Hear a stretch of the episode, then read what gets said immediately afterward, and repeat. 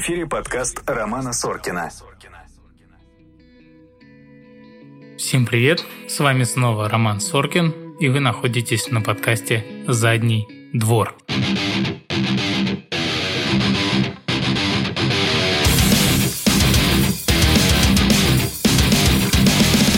Сегодня мы с вами встретились по одному очень интересному поводу. В прошлом выпуске я рассказывал про инородные тела прямой кишки. А мы с вами очень подробно поговорили про профилактику, про классификацию повреждений, про то, как врачи обычно борются с такими инородными телами. А сегодня у меня для вас есть сюрприз-подарок. Сегодня к нам пришел в гости человек, который имел опыт утери инородного тела в прямой кишке. И Сейчас мы с ним, с ней побеседуем. Это великолепная девушка, которая согласилась рассказать свою грустную историю. Привет.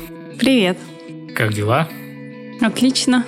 Скажи, легко ли ты согласилась на то, чтобы прийти и рассказать людям свою грустную, ну, не очень грустную, но все равно историю? Да, история не очень грустная, может, поучительная, но в целом забавная достаточно. А, согласилась легко. А, мне кажется, что полезно, наверное, кому-то это будет. Надеюсь, что мой опыт поможет. Ну, надо сказать, что многие истории, связанные с инородным телом в заднем проходе, можно считать забавными, но только не для тех людей, у которых э, это инородное тело застревает. Вы слушаете подкаст Романа Соркина. Я попрошу тебя рассказать твой опыт. Э, практиковала ли ты что-то подобное до этого? Что это была за игрушка? Что это был за предмет? И как это вообще все произошло? А, это была анальная пробка. Было 4 часа утра. Мы решили заняться сексом с партнером. И, в общем, как-то так совершенно случайно, неожиданно для нас обоих получилось, что она у нас из рук из всего потерялась. Ускакала. Да. Ну, на самом деле, часто это бывает неожиданно, потому что смазка, большое количество, скользкие трясущиеся пальцы, сексуальное возбуждение и расслабление мышц, к сожалению, играет свою роль. И очень многие, думая, что вот этот предмет они точно не потеряют, и с ними это никогда не случится, к сожалению, теряют бдительность, и предмет ускользает. Ну, а скажи ты вот, что подумала когда вы упустили эту игрушку? Как отреагировал твой партнер? Ну, он очень испугался.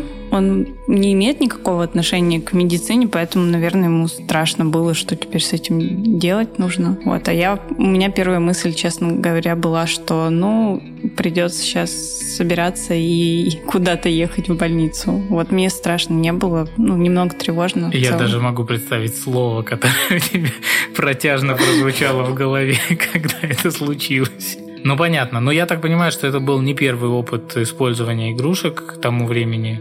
Ну да, это был не первый опыт использования игрушек, и до этого было все нормально. И стоит сказать, что эта игрушка тоже была, в принципе, предназначена для того метода использования, которым она применялась, и она была со стопиком. Вот это на самом деле необычная история, потому что, ну, обычно, что мы говорим нашим пациентам, которые оказываются в неловкой ситуации, обычно, конечно, это предметы, которые не предназначены для анального секса, и они не имеют какого-то стопора, который может затормозить э, в нужный момент и воспрепятствовать утере. У тебя вот, конечно, была такая не совсем обычная ситуация, потому что ну, ты умудрилась потерять э, пробку со стопором. Ну, надо сказать, что пробка была все равно сделана не очень хорошо с точки зрения эргономичности и безопасности, потому что стопор был мягкий, в нем была стразина, которая могла при определенных обстоятельствах этот стопор делать не таким эффективным, как хотелось бы. Сейчас у слушателей закономерно возникает вопрос, откуда ты знаешь всю эту информацию. А эту информацию я знаю, потому что я вытаскивал это инородное тело. Это вообще очень интересная история. Это история вообще нашего знакомства. Кто-то знакомится случайно, а, где-то пробегая на улице, кто-то знакомится на работе, а мы познакомились, когда я вытаскивал пробку. На самом деле, вот это была история. Я уже вел блог тогда, и лежу я утром 5 утра, сплю, никого не трогаю. Э, ненавязчиво жужжит телефон от пришедшего на него сообщения. ну, которое я прочитал, естественно, в 8 часов уже, когда проснулся. И там был вопрос, здравствуйте, могу ли я вам показаться? Ну, я немножко опешил, думаю, ничего себе, человек в 5 утра решил, проснулся, наверное, подумал, пора к проктологу. Ну и, собственно, я написал, да, конечно, давайте, когда вам удобно, можете подойти там завтра или послезавтра, на что мне приходит сообщение, я уже у вас здесь, жду. Ну и, собственно, наверное, вот следующий вопрос к тебе. Ты пришла в больницу. Ты решила не вызывать скорую. Почему ты решила прийти сама? Наверное, потому что я понимала, что это не экстренная ситуация, скорая тут не особо ничем не поможет, отвезет в тот же самый проктологический стационар. Э, смысл мне гонять было врачей. Мы собрались, э, сели в машину и поехали.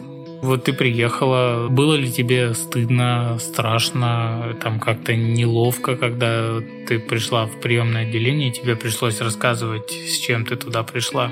Ну, было очень стыдно, и было очень неприятно от того, как реагировал весь медицинский персонал на то, что происходило. Ну, на то, что мы вообще приехали в 5 утра, а на всю вот эту историю. В общем, совершенно отвратительное отношение. И дежурного врача, которая пришла, молча меня посмотрела, так с пренебрежением чуть-чуть, вообще ничего не объяснила. И всех э, медсестер, которые кровь брали, видимо, вся больница уже была в курсе этой чудесной истории. В эфире подкаст Романа Соркина.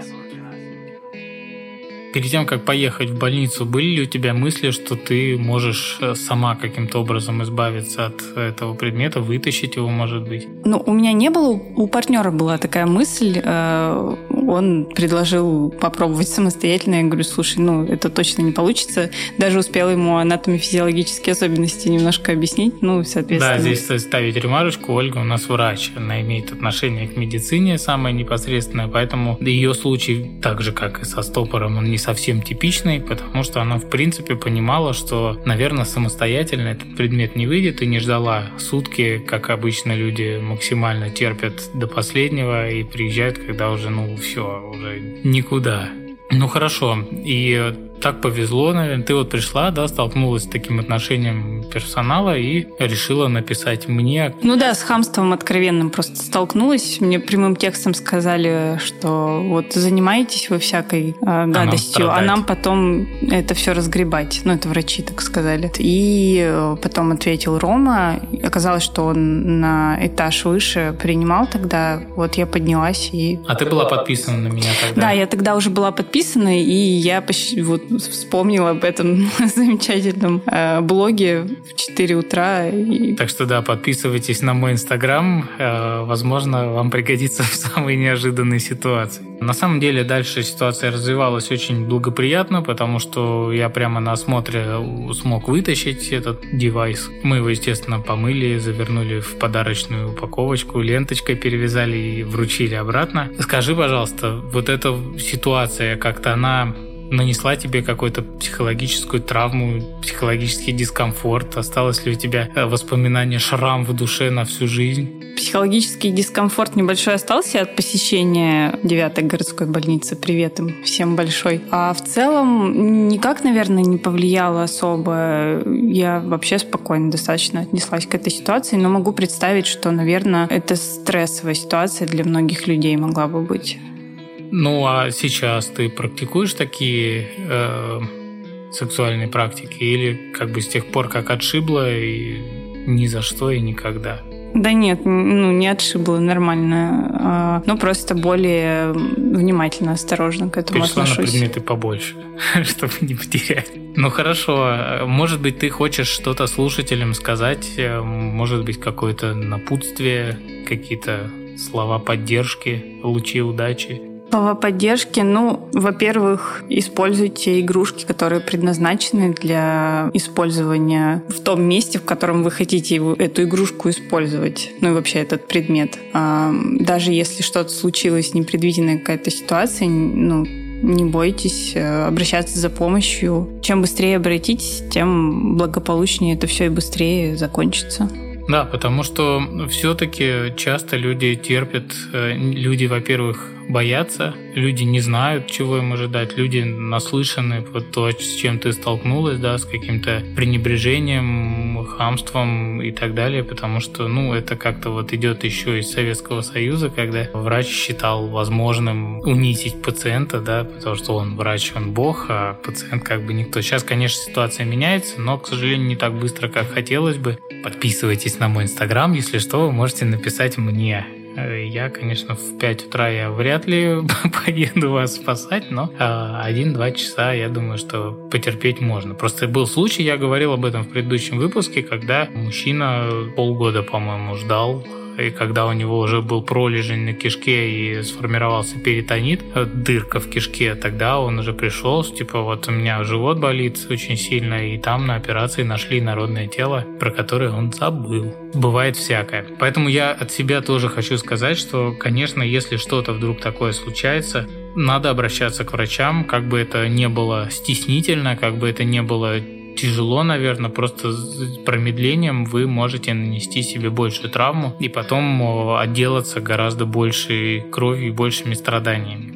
Ну да, я думаю, что в моем случае так быстро и легко все получилось, в том числе из-за того, что это все было сделано в течение там нескольких трех-четырех часов. Да, ну тебе большое спасибо, что ты пришла. Я думаю, что этот подкаст, этот выпуск будет довольно интересен слушателям. Ну а с вами я не прощаюсь. Мы с вами услышимся ровно через неделю, в следующий понедельник. Ну а на сегодня всем пока.